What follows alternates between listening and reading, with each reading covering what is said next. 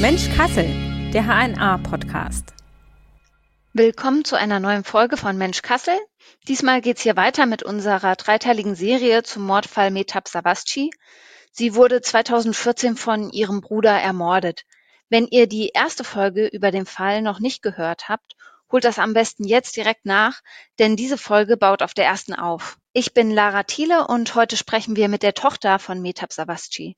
Sie lebt in Istanbul und wir telefonieren über eine Online-Plattform miteinander. Hallo Jaren Savasci. Hallo. Vielen Dank, dass du heute zu Gast bist. Der Mord an deiner Mutter ist ja jetzt so etwa acht Jahre her. Würdest du sagen, du bist da gut drüber hinweggekommen oder kann man das überhaupt jemals sagen, dass man über sowas hinwegkommt? Äh, hinwegkommen würde ich jetzt eher nicht sagen, aber man lernt damit zu leben. Es würde eher passen. Also es ist ein Teil von meinem Leben. Ich musste irgendwie damit klarkommen, sei es äh, mit Psychologen oder mit meinem Umfeld, mit den ganzen Hilfen. Also ich habe damit angefangen zu leben, sag ich mal. Aber es ist wahrscheinlich auch ein Prozess, der noch weitergeht. Ja, teilweise. Also an manchen Momenten oder an manchen Tagen, da erdrückt es einen wieder und man fühlt sich sehr schlecht. Man vermisst Personen, beziehungsweise ich vermisse meine Mutter sehr oft, fast jeden Tag, aber ich habe jetzt damit angefangen, mich abzufinden, damit zu leben. Und hast du noch Erinnerungen an damals? Du warst ja da jetzt nicht irgendwie sehr klein, du warst, glaube ich, 17, 18 Jahre alt in etwa. 18. 18 Jahre. Mhm. Kannst du dich noch ganz genau an alles erinnern? Hast du manches auch verdrängt? Wie ist es bei dir? Ja, also ich kann mich schon an alles erinnern, jetzt nur nicht mehr an Einzelheiten, ich sag's mal so. Also kleine Details kann ich mich nicht mehr erinnern wie damals, aber ich habe trotzdem noch alles in meinem Kopf. Und äh, deine Mutter war ja erst vermisst und es war gar nicht klar, mhm. was, was ist mit ihr. War dir von Anfang an klar, dass was Schlimmes passiert? Wo ich angefangen habe, sie gar nicht mehr zu erreichen, da wusste ich schon, okay, wow, da ist irgendwas passiert. Meine Mutter, sie würde niemals irgendwie nicht an meine Telefone gehen oder wenn ich ihr eine Nachricht schreibe, sie würde niemals stundenlang nicht antworten. Da habe ich mir schon gedacht, dass da irgendwas passiert ist, aber ich habe jetzt nicht an einen Tod gedacht. Okay. Erst nachdem ich halt auch in der Zeitung gelesen hatte, das war auch nochmal ein Schock, dass mit Leichenhunden gesucht wird. Da ja. kam das hoch, was ich eigentlich verdrängen wollte. Also da kam die Gewissheit eigentlich hoch, dass wirklich nach einer Leiche gesucht wird. Und du sagst jetzt, das hast du aus der Zeitung erfahren. Warst du in diese Ermittlungsarbeit von der Polizei mit eingebunden oder? Ja, aber die haben mir damals, ja, damit es mich halt nicht so wie soll ich sagen, damit es mir nicht so sehr wehtut, wurde mir dann halt nicht gesagt, dass mit Leichenhunden gesucht wurde. Dann wurde mir auch erklärt, dass nach zwei Wochen generell nicht mehr von einer lebenden Person ausgegangen wird und dass deswegen Leichenhunde eingesetzt werden. Mhm. Das habe ich dann damals erfahren. Aber sie meinten, es ist halt ein Glück, wenn eine lebende Person trotzdem noch gefunden wird, aber man geht nach zwei Wochen, wenn kein Lebenshinweis ist, von einer Leiche aus. Okay, also mit zunehmender Zeit wurde es dann quasi gewiss, kann man so sagen. Ja. Ich glaube, die Tatsache, dass Eltern sterben, dass das schlimm ist, da brauchen wir, glaube ich, gar nicht drüber zu sprechen. Aber wie war denn das insgesamt so? Also in Deutschland gibt es ja immer mal wieder diese Vorwürfe gegen die Polizei, dass die ähm, Vorwürfe von Menschen mit Migrationshintergrund, dass es da Probleme gibt in der Zusammenarbeit mit der Polizei. Hast du das auch so wahrgenommen? Nein, also da wurde mir schon von Tag eins auf so gut geholfen. Mir wurde wirklich, egal was für Fragen ich hatte, meine Fragen wurden beantwortet. Mir wurde weitergeholfen, soweit es geht. Also ich habe mich total wohl gefühlt. Also das kannst du gar nicht ich bestätigen. Ich verstehen, warum man so vorwurfsvoll ist. Also wenn man der Polizei vorwurfsvoll schon vor denen steht, natürlich versteht man die dann falsch, aber die versuchen ja auch nur zu helfen. Ja, also das heißt, du warst eigentlich auch mit deren Kommunikation und so immer zufrieden. War, ich war extrem dankbar auch. Die haben auch, nachdem alles vorbei war, haben die sich noch bei mir gemeldet. Die haben nachgefragt, ob alles in Ordnung ist, ob ich was brauche, ob ich irgendwelche Fragen noch habe. Die Tür war immer offen für mich. So sollte es ja eigentlich auch sein, ne? Dass man ja, ich habe mich total wohl gefühlt. Das war Glück im Unglück, sage ich mal. Ich hatte Glück, mhm. dass ich solche Ermittler kennengelernt habe. Und hattest du dann auch viel mit denen zu tun? Also warst du immer wieder im Austausch mit denen während der ganzen Ermittlungsarbeit? Ja, also ich habe ja als erstes Herr Cäsar kennengelernt und dann war ich fast, glaube ich, jeden Tag oder drei, vier Mal in der Woche war ich dann da bei der Polizei weil immer irgendwas war. Ich musste, irgendwelche Sachen wurden gefunden, dann musste ich gucken, ob das meiner Mutter gehört hat oder nicht. Oder es kamen halt neue Informationen raus und dann haben die mir das dann direkt da erklärt. Hattest du denn in der Zeit dann auch noch von, also von Freunden, Verwandten Unterstützung? Weil das ja, ist ja schon auch was Außergewöhnliches. Ja, ich hatte da, wir hatten eine Bekannte. Ich war dann bei ihr, sie war die ganze Zeit auch bei mir. Also ich bin auch sehr dankbar, dass sie da war es war wirklich eine harte Zeit. Sie war bei mir. Sie hat mir auch geholfen, anderweitig auch, egal was für Probleme ich hatte. Meine Freundin natürlich auch. Von der Familie, da habe ich mich sozusagen auch selber ferngehalten. Also, weil ich selber nicht in der Lage war, irgendjemand von der Familie zu sehen. Hm. Als der Prozess begann, war ja auch ein Prozess gegen eines deiner Familienmitglieder. Ja, genau. Fiel dir das schwer damals, eine Aussage zu machen? Äh, einerseits ja, andererseits nicht. Einerseits ja, weil es, es war einer meiner Lieblingsonkels und er war wirklich, ich hätte niemals gedacht, dass sowas von ihm kommen würde. Aber es hat mir halt auch einerseits gut getan, weil ich trotzdem meine Mutter weiterhin verteidigen konnte. Ich konnte zeigen, dass meine Mutter nicht alleine ist, auch wenn sie gestorben ist. Also, dass ich immer noch hinter ihr bin. Also hast du auch so ein bisschen so ein Pflichtgefühl gehabt, dass du sie da jetzt noch unterstützen musst in dieser Sache? Ja, es ist ja immerhin meine Mutter. Also ich hätte auch, egal was, wäre ich immer hinter ihr gewesen. Ja. Es war ja damals auch ziemlich aufsehenerregend. Also es war viel Presse da. Viele Leute wollten den Prozess sich anschauen und die Neuigkeiten erfahren. War das für dich dann unangenehm, auch so im Fokus zu stehen oder kamst du damit direkt gut zurecht? Ja, wir hatten das sowieso am Anfang abgeklärt, dass ich erstmal in Ruhe gelassen werde und dass erst wirklich am ersten Prozesstag, dass ich abgelichtet werde, dass da ein Foto von mir gemacht werden kann. Also dass ab dem Tag sozusagen gesehen, wer ich bin, weil ich bin ja auch in der Zeit noch zur Schule gegangen auch. Ich war unter Menschen und damit ich mein Wohlbefinden noch behalten konnte, war das in der Hinsicht wichtig. Aber danach, als dann alles in der Presse war, dann war das schon wieder was anderes. Also es hat mir schon Angst gemacht. Ich habe auch in der Zeit andauernd versucht, mich irgendwie zu verändern. Ich habe mir meine Haare gefärbt, damit ich nicht wiedererkannt werde, aber ich wurde trotzdem weitererkannt. Du hast ja da auch in Kassel gelebt noch damals. Ja. Also gerade in der Stadt hier war es ja, ja, wahrscheinlich auch. Ich weiß, dass ich ungefähr ein Jahr lang kaum in die Stadt gegangen bin, weil egal, wenn ich in der Stadt war, wurde direkt mit dem Finger auf mich gezeigt und gesagt, so, ah, das ist die Tochter von dem Mordprozess, das ist die Tochter von Meta Zawashti. Also es war irgendwie unangenehm schon. Ja, glaube ich. Aber ja. Mit der Zeit habe ich mich damit abgefunden in dem Prozess wurde dann einfach ja auch total viel bekannt über das Leben von deiner Mutter. Also mit wem hat sie gestritten, wann hat sie gestritten, mit wem hatte sie Beziehungen, wo hat sie gearbeitet, wie war ihre Lebensweise. All diese Sachen waren ja dann einfach Teil des Prozesses und dann auch Teil der Berichterstattung. Ja. Wie, wie war das für dich dann so, dass das Leben von deiner Mutter dann auch so im Nachhinein irgendwie so nochmal an die Öffentlichkeit kam? Das war in gewisser Weise sowas wie, als würde als hätte meine Mutter ein Tagebuch geschrieben und ihr Tagebuch würde irgendwie jetzt in der Presse landen und jeder könnte es lesen. Also es war ihr privates. Es wurde auch ja. vieles irgendwie auch falsch dargestellt. Also ich habe das auch, wenn ich dann irgendwie in der Stadt oder so war, habe ich es dann auch gesehen. Also es wurde auch vieles falsch interpretiert, sage ich mal. Ich konnte dann nach einer Zeit auch nicht mehr andauernd erklären, es war, es hat alles so angefangen, es hat dies angefangen, es hat das angefangen.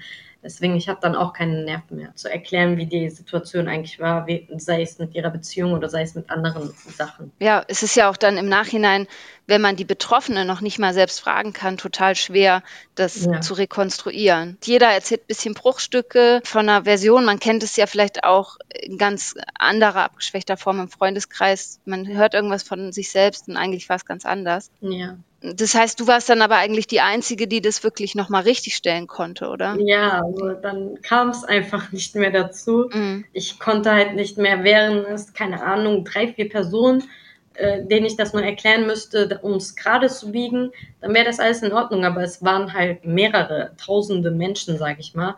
Es war halt ganz Kassel in der Hinsicht oder auch ganz Deutschland. Also ich ja. auch, ich habe Nachrichten bekommen von ganz Deutschland.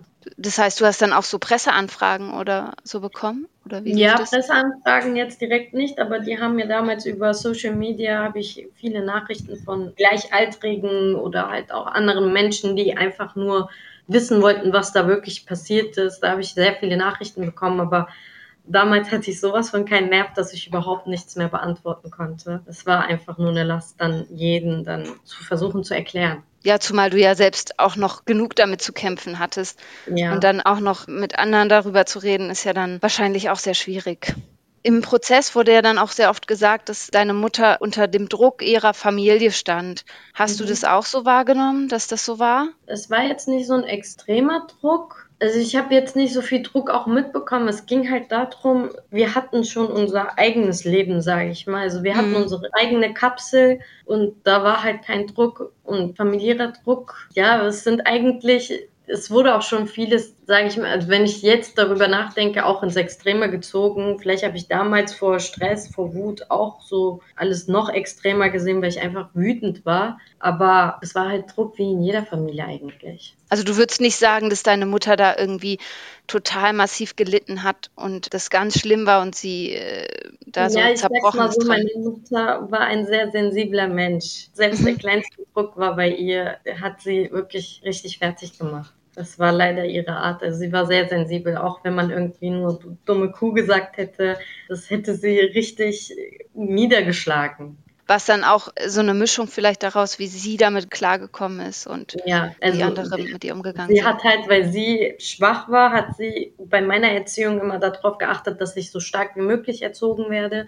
Deswegen, jetzt kann ich das auch sehr gut verstehen. Bei der kleinsten Sache ist sie immer niedergeschlagen gewesen und hat angefangen zu heulen oder Sie hat gesagt, warum ist das so? Warum sind die Menschen so zu mir? Ist, sie war sehr sensibel. Und würdest du sagen, das hat sie gut hinbekommen, dass du stark bist? Also hat sie das dann an dich so gut, ja, dir gut übermitteln können, immer stark zu sein? Ja, ich glaube schon. Also ich glaube, hätte sie mich so nicht erzogen, würde ich niemals diese ganzen, also 2014 und 2015, die Jahre hätte ich dann, glaube ich, überhaupt nicht so gut irgendwie überlebt. Also ich hätte dann nicht so einen klaren Kopf behalten, denke ich mal. Ja vor Gericht, hast du dich da sicher gefühlt oder hast du da eine Unsicherheit gespürt? Vor Gericht habe ich mich eigentlich sehr sicher gefühlt, weil das war für mich der Moment, okay, hier kannst du jetzt alles klarstellen. Das ist jetzt ein Ort, wo das Recht für deine Mutter ermittelt und durch diesen Ort ist die Strafe gefallen. Und es kam alles raus, wurde, die ganzen Ermittlungen wurden erklärt und das Recht hat dann halt gesiegt sozusagen. Hm, wo Gerechtigkeit dann einfach auch geschaffen werden konnte. Ja. Und hast du das Gefühl, das ist passiert? Also fühlst du sowas wie Gerechtigkeit in Bezug auf den Tod deiner Mutter? Ja, Gerechtigkeit schon. Also ja. ist ein großes Wort. Ja, es, also ich hätte mir jetzt nicht gewünscht, dass es er gewesen wäre, weil es ist immer noch ihr Bruder. Ich wünschte, es wäre halt anders gekommen. Also mir wäre es lieber gewesen, wenn es ein x-beliebiger Mensch gewesen wäre. Weil es hat nicht nur mein Leben ist dadurch kaputt gegangen, sondern auch das von meinem Cousin, von meiner Cousine, von allen. Also mir hat das wirklich sehr leid getan. Die ganze Familie ist dadurch kaputt gegangen deine Familie oder viele Familienmitglieder haben ja die Aussage verweigert im Prozess. Ja. Konntest du das verstehen? War, war das was, wo du gesagt hast, ja, kann ich irgendwie nachvollziehen?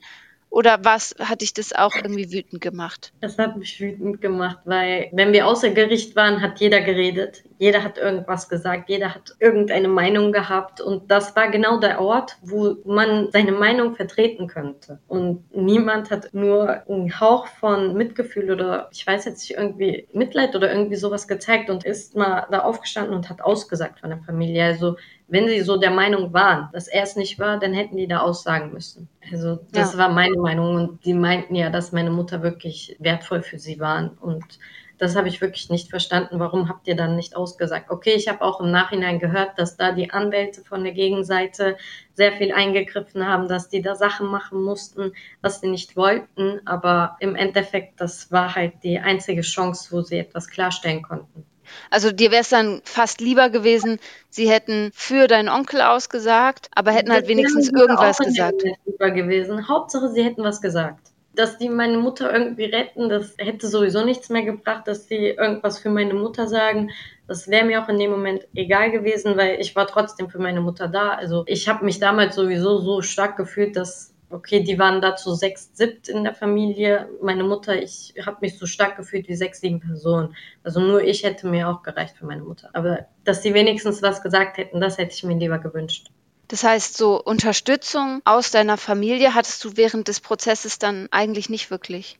Nein, es kam auch sehr zu Streitigkeiten. Also wir haben uns außerhalb auch sehr schön gestritten, sage ich mal.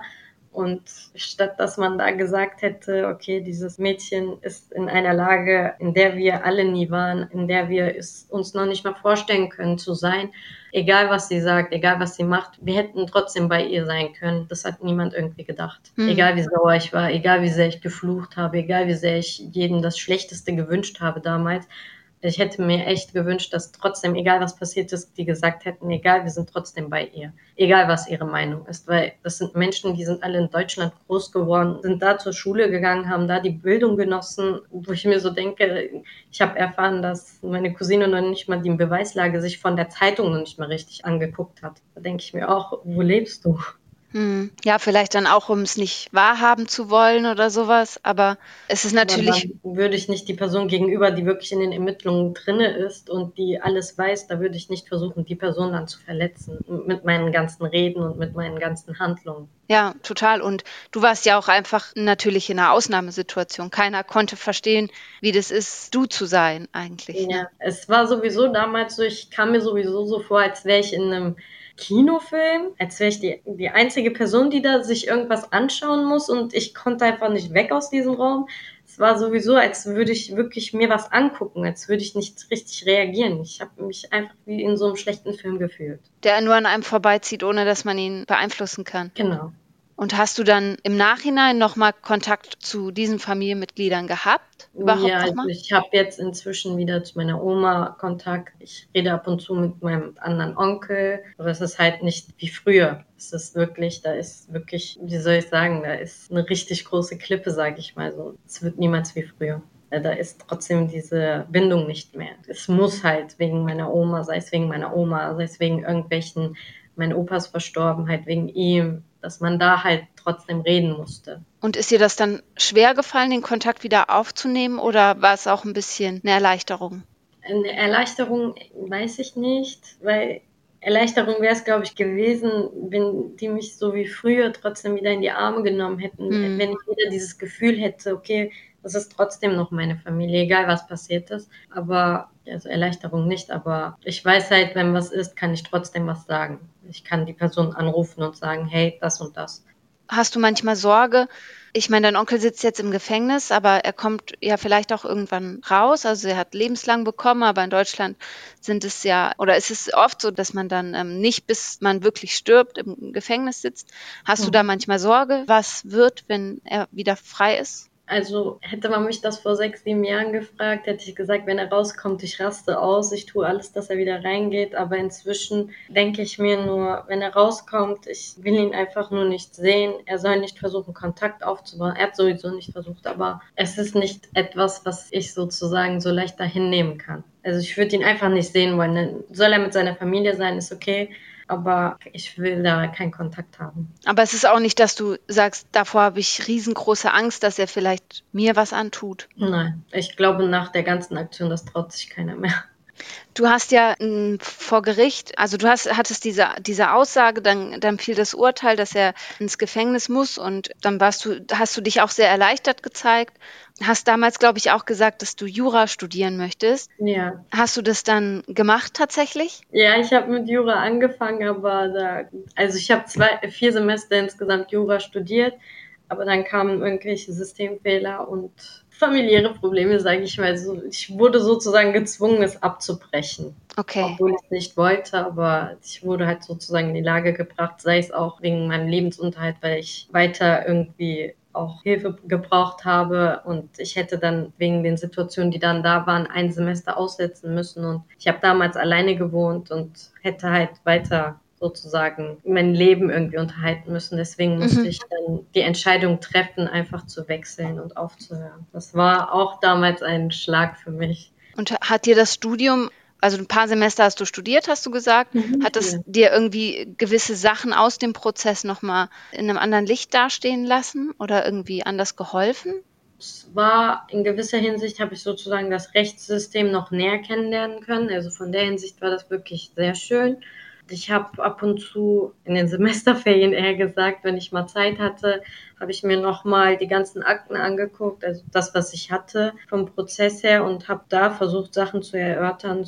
Es besser sozusagen jetzt mit einer, jetzt nicht volljuristischen Sicht, sondern von einer lernenden Sicht dann mir Sachen anzugucken. Es war dann wieder was anderes. Also ich habe dann versucht, alles objektiver dann zu sehen auch. Mhm. Weil ich weiß, dass ich damals sehr sauer war, auch gegenüber der Seite, aber als ich dann da im Studium war, musste ich ja auch Sachen finden und habe sozusagen auch die Anwälte von der Gegenseite verstanden. Ja. Ich sage mal so, weil die haben auch nur ihren Job gemacht. Ja, das ist aber natürlich eigentlich eine total reflektierte Sicht auf die Dinge. Also ich würde mir vorstellen, dass ich erstmal sauer wäre und sagen, wie können die überhaupt so jemanden vertreten? Sind die doofen Mörder? Und ja, man, weiß, dass man total viel Wut hat. Ich war gegenüber der Anwältin richtig fies, das weiß ich. Also was heißt fies? Ich war sauer auf sie, weil sie ihn verteidigt hat.